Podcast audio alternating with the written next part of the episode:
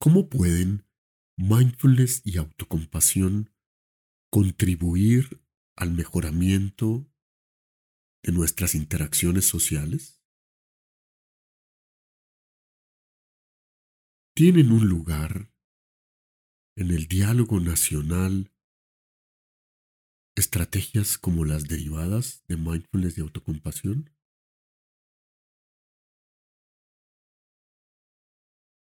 ¿Qué otras posturas podemos tomar para contribuir al encuentro nacional o al encuentro entre seres humanos que pensamos diferente?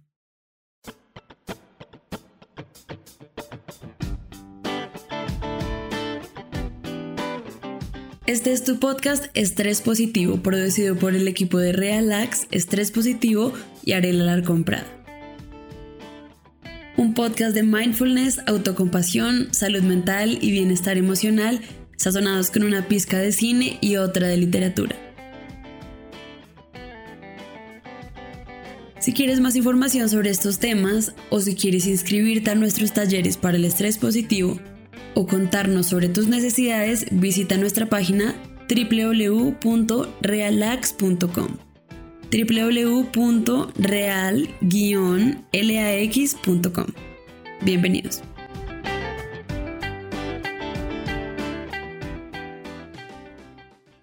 Hola, hola, amigo, amiga. ¿Qué tal? Bienvenido, bienvenida. Qué bueno que hayas hecho nuevamente clic en este tu podcast Estrés Positivo. Yo soy Ariel Alarcón Prada, tu instructor de mindfulness y autocompasión. Eh, seguimos teniendo dificultades como sociedad ahora, los colombianos. Pronto, si me escuchas de alguna otra parte del mundo, podrías reflexionar un poco. Esto no es solamente nuestro, aunque las particularidades que se dan en nuestro país son realmente especiales.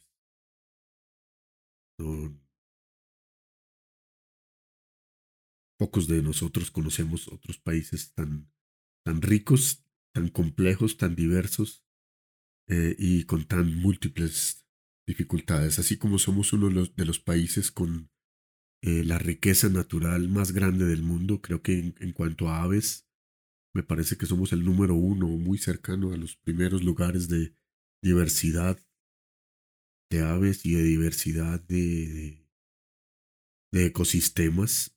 También lo somos de diversidad de conflictos sociales y de dificultades entre nosotros.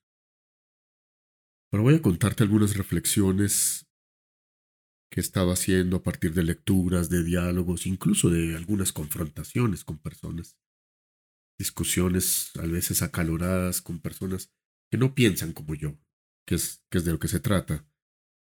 Mm, y, y, bueno, pues el domingo pasado estaba pensando, eh, tomando notas, reflexionando sobre las lecturas que había hecho y decir, bueno, ¿de qué voy a hablar en el podcast de esta, de esta semana? En general los grabo los domingos, aunque se suben finalmente los, los viernes o sábados. Y, y bueno, mi hija tenía una reunión con unos amigos, me pidió que la llevara, entonces fui, donde ella se reunió, es un, un, restaurante muy bonito cercano a, al Parque del Virrey, a la calle 37, creo que es en, en Bogotá, con la carrera 15, en donde estaba también habilitada la ciclovía.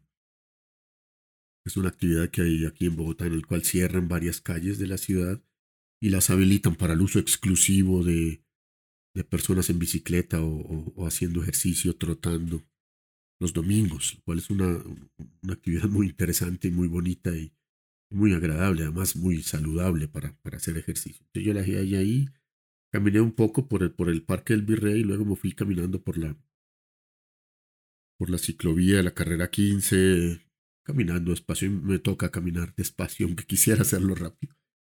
Y bueno, necesitaba sacar un dinero y un cajero. Fui y de pronto en un almacén al frente había, estaba abierto una, con una terracita fuera al aire libre, cual me dio confianza un, un local de, empanadas de pipián, que son unas empanadas deliciosas caucanas eh, que a mí me encantan. Y entonces fui, pues me pedí un par de tamales de pipián y, y un champús, una bebida muy, muy mmm, bayuna, vallecaucana y caucana, que es una de las zonas donde más conflictos hay ahora y entonces de algún modo como manera de homenaje simbólico a mis amigos y amigas caleños dije, bueno, pues bueno, en honor a ellos me voy a comer, tomar un champús y comer un par de tamales de pipia.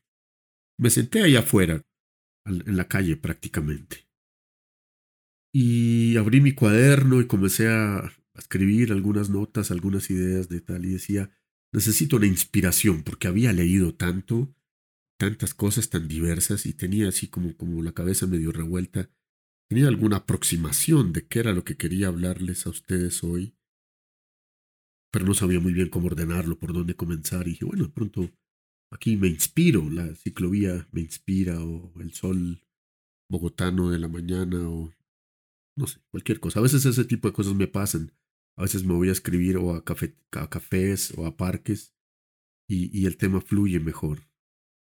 Estaba ahí como, como esbozando algunas ideas en el cuaderno cuando se aproximó un, un indigente, un, lo llamamos acá, habitante de la calle, una persona que vive literalmente en la calle, eh, vestido de un modo andrajoso y un, poco sucio realmente, pero él se aproximó conmigo, hacia mí, se aproximó hacia mí, mm, yo diría con respeto, respeto y cierta distancia.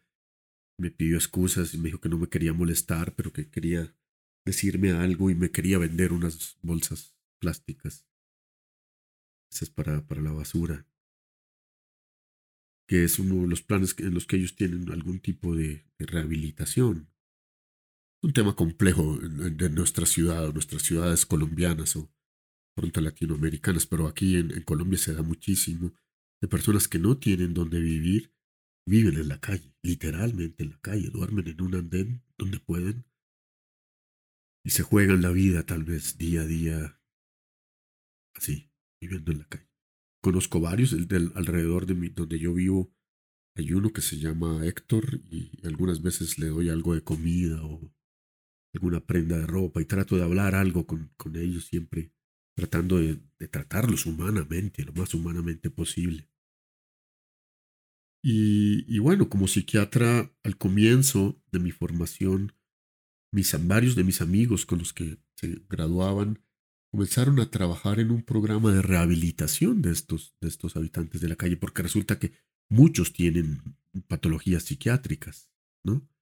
La gran mayoría de ellos son adictos a sustancias, pero a veces son también psicóticos y, buenos amigos míos, psiquiatras jóvenes, eh, con una fundación que existía en ese momento, trabajaban con ellos les tengo mucha consideración, mucho respeto y mucho aprecio, si se quiere. Y este hombre que después me enteré que, se llamaba Henry, se aproximó hacia mí con, mucho respeto y cariño y me, me, decía, no quiero molestarlo, no quiero molestarlo, lo único que quiero es que me compre estas bolsas una de estas bolsas. Yo me puse a mirarlo y le dije, venga, tomes este champú. Mm, y él me dijo, no, no, no, no, por favor, yo no quiero tomar eso. Eh, tómeselo usted, tómeselo usted. Le decía, tranquilo, ¿no tiene hambre? Y él me dijo algo que me quedó sonando. Me dijo, mire, yo lo disfruto más si usted lo disfruta un caramba, un hombre que anda por la calle. No estoy seguro que complete todos los días las tres comidas mínimas del día. Y yo le ofrezco una comida y me dice que él la disfruta más si yo la disfruto. Yo le dije, no, al contrario, yo la disfruto más si usted la disfruta. Me dijo, no, no. No, y se rehusó. Luego me dijo, me di cuenta que estaba mentalmente un poco trastornado, tal vez bajo efectos del, del, pegante que ellos consumen, porque no hilaba bien las ideas y hablaba de un modo un poco arrastrado. Y se quedó mirando como, como mirándome, tratando de entender qué era lo que yo hacía, y vio el cuaderno y el esfero, me dijo, no, ¿sabe qué? Más bien déjeme hacer un trazo o hacer unos trazos. Yo le dije, claro. Entonces le acerqué el cuaderno y, el, esfero para que... Y él se puso con cuidado a escribir unas cosas que después no entendí muy bien qué es lo que había escrito. Se demoró un par de minutos y luego dibujó un poco un, rostro. Hizo los trazos de algún rostro y, y me lo entregó. Y, y después se alejó tranquilamente, como alegremente. Y yo me quedé pensando mucho en ese encuentro tan fortuito. Y, yo no sé si hay, hay, quienes le llaman serendipias a estas cosas, o mi mujer Ana diría diosidencias. Me han ocurrido muchas, de muchos tipos a lo largo de mi vida, pero son coincidencias tan extrañas que yo, a veces uno piensa, bueno, hay alguien más allá, algún hilo entre lo que me pasa y, algún ser superior, no, no tengo ni idea, pero, pero lo que sí fue que este encuentro tan casual, tan fortuito y la forma como se dio, me dejó pensando mucho, me dejó pensando mucho en torno a, a la situación que nos está ocurriendo, a mindfulness y autocompasión y a esta técnica que vimos la vez pasada de, de Rain o Rain castellano, porque eh, fue conmovedor, fue conmovedor este encuentro. Resulta que si hiciéramos el, el, el, Rain de, este, esta experiencia que yo tuve, miramos y, miro las cosas como desde dos perspectivas. Me puse a pensar yo después con el, con el. Eh, una es la realidad externa.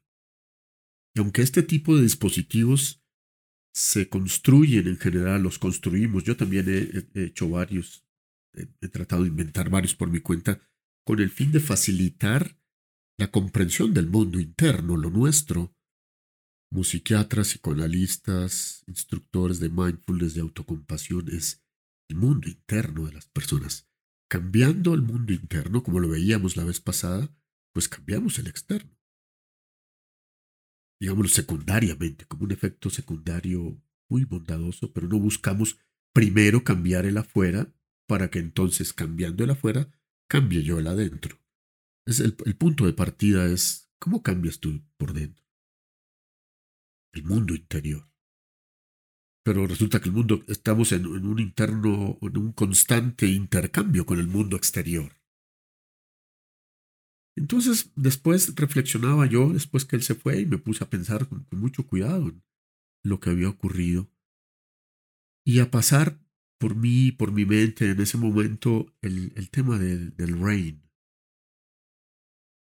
Yo decía, bueno, ¿qué, qué, es, ¿qué es lo que está pasando conmigo en esa circunstancia, en la circunstancia social por la que estamos pasando en Colombia, la cual, dicho sea de paso, estas personas como Henry están abajo de abajo, están en lo más inferior y profundo de la pirámide social.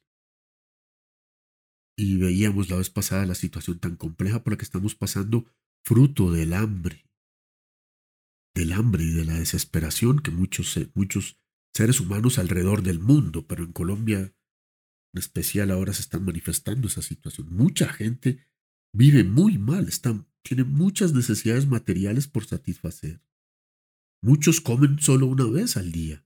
Y cuando digo muchos es cuatro millones de personas.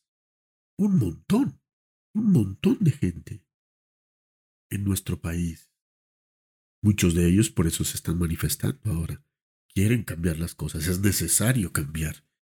Pero si hay alguien que está abajo de esa pirámide, debajo de por debajo de, lo más al fondo que podemos tener, es gente que vive en la calle, que no tiene dónde vivir, que no tiene muchos casos, no come. No come en todo un día, a veces come basura. Es una cosa conmovedora. A mí siempre me han conmovido ellos. Entonces digo, bueno, es el mundo exterior, es lo que está pasando, pero ¿cómo me impacta a mí y qué puedo hacer yo con, con, con, con esa intersección del exterior con el interior mío? Tratando de ponerle nombre a lo, lo que pasó y, a lo que él me, me trataba de reflejar. Eh, y en su dibujo, gustaría que tuviéramos un video y les pudiera mostrar el dibujo. Es impresionante, es un rostro humano el que él pintó. Y yo creo que lo que él tiene es una profunda necesidad de ser visto, de expresarse, incluso en medio de su dificultad por la que está pasando, de hacer algo bello, de crear belleza, porque trató de hacer un dibujo. Su necesidad de expresarse en un, en un papel, o que yo lo mirara como ser humano, me, me está ocurriendo ahora, y que leyera lo que él escribe, estaba por encima de su, de su hambre, de su necesidad de comer algo. Eso me impresionó muchísimo. Uh, y yo creo, volviendo a, pensar alrededor de, del dispositivo de Rain, la R de reconocer. Ahí tengo, tenemos este desafío, es reconocerlo a Él, a su necesidad de ser visto y expresarse. Pero reconocer también un poco mi sordera, mi ceguera, mi negación, que puede ser la negación de mucha gente de mi clase. No es que yo sea de clase alta, mucho menos, pero tengo muchas muchas necesidades materiales y de otro tipo completamente satisfechas. Pues tal vez esta me, quiere, ¿qué me quiere decir la vida ahora con este encuentro? Puede ser la negación mía, la negación de mucha gente por no ver los problemas sociales, las injusticias y la inequidad social por, por la que estamos pasando. Y en ese punto llegó a mi mente, y como se trata de mindfulness, autocompasión, salud mental y poesía o literatura, llegó a mi mente ya eh, una, una, canción de, de Shakira, un poema escrito y musicalizado por Shakira, y es este de, de, de una canción que es una historia de amor, pero yo creo que puede aplicarse a esta situación, este poema es este de ciega sordomuda. Y después cuando llegué a mi casa me puse a oírlo y, soy, soy medio fan de Shakira, tengo que, que reconocerlo. Hay muchas, muchas canciones de ella que me gustan muchísimo. Y bueno, y mi hija ni hablar. Ella sí. Pero esta, esta canción dice bruta, ciega, sordomuda. Y, copié un par de líneas para que nos ayuden a reflexionar. Se me acaba el argumento y la metodología cada vez que se aparece frente a mí tu anatomía. Porque este amor habla ella de amor, desde luego, una situación amorosa que es una canción un poco adolescencial, del amor de la adolescencia, que a veces a los viejos también también nos puede pasar. Porque dice ella, porque este amor ya no entiende de consejos ni razones. Se alimenta de pretextos y le faltan pantalones. Bruta, ciega, sordomuda, torpe, traste y testaruda es todo lo que he sido. Por ti me he convertido en una cosa que no hace más que amarte. Y luego sigue ella diciendo, ¿cuántas veces he intentado enterrarte en mi memoria? Y aunque diga ya no más, es otra vez la misma historia. Y bueno, después sigue la canción con, con otros, con otros elementos. Incluso musicalmente es, es muy divertida. Una canción alegre, si se quiere, del amor enredado. Pero yo creo que se puede aplicar también a otras emociones que nos colman, que nos copan, que, que nos bloquean nuestro procesamiento interior. Porque podríamos decir lo mismo, por ejemplo, del odio. Pensando en, en, en, Henry en la situación social colombiana y de otras partes del mundo, se me acaba el argumento y la metodología cada vez que aparece a mí frente a mí tu anatomía. Como él se me apareció cada vez que no sé qué pensar de esta extrema pobreza en la que hay muchos seres humanos, alrededor del mundo además. Y si cambiáramos amor por odio, porque hay mucha gente llena de odio en Colombia ahora, y dijéramos al contrario lo que dice Shakira, porque este odio ya no entiende de consejos ni razones.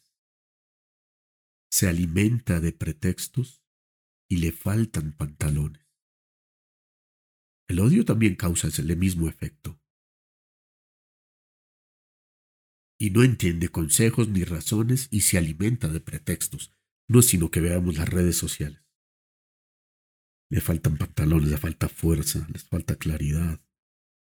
Hay mucha gente con mucho odio y no sabe por dónde encauzarlo.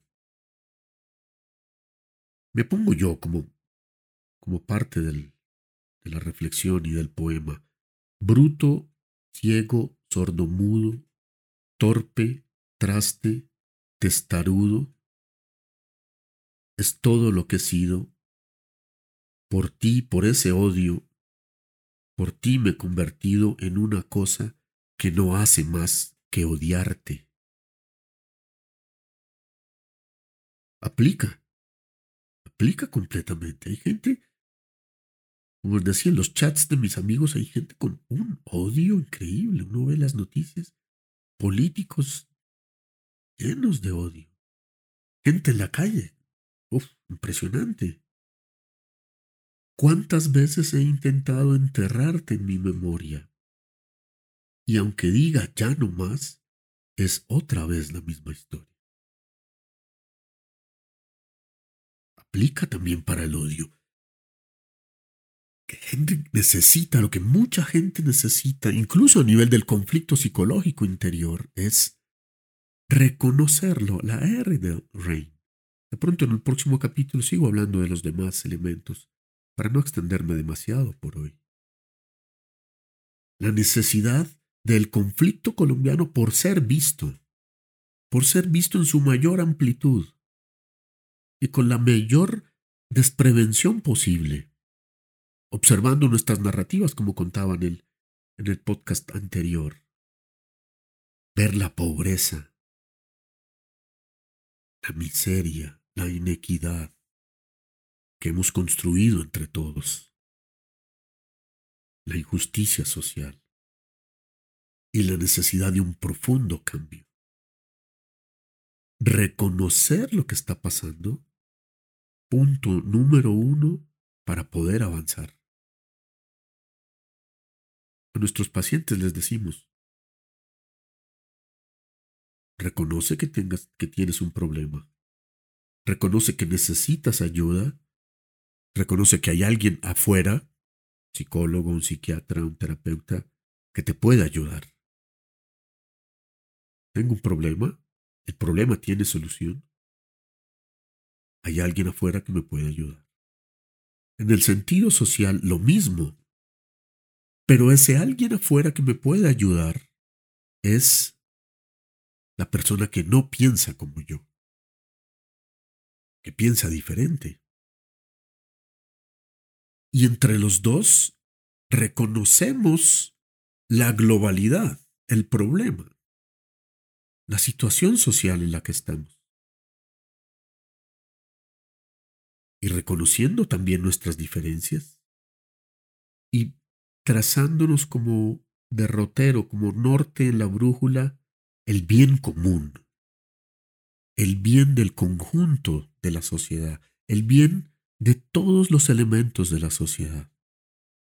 No hay distingos, no hay buenos, no hay malos, no hay eh, rojos, azules, verdes. No, el bien del arco iris, el bien de la multiplicidad, de la complejidad de lo que somos Colombia.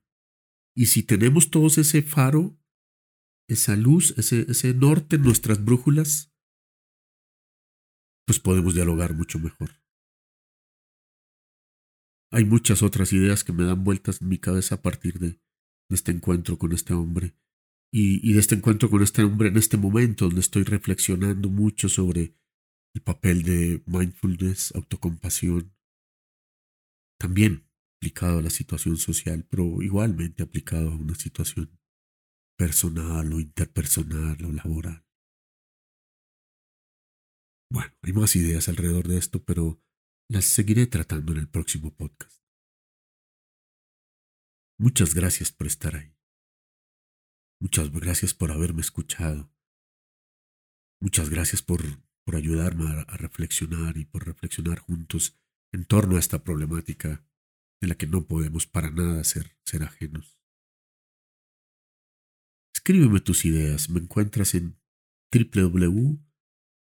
www.real guion en el centro lax, L-A-X.com. Ahí están mis redes sociales. Y por ellas me puedes contar qué piensas sobre este podcast, qué piensas, qué opiniones tienes en torno a la situación, qué ideas tienes para encontrarnos, encontrarnos como colombianos, como sociedad y superar estas dificultades. Gracias. Abrazos y nos vemos en el próximo podcast.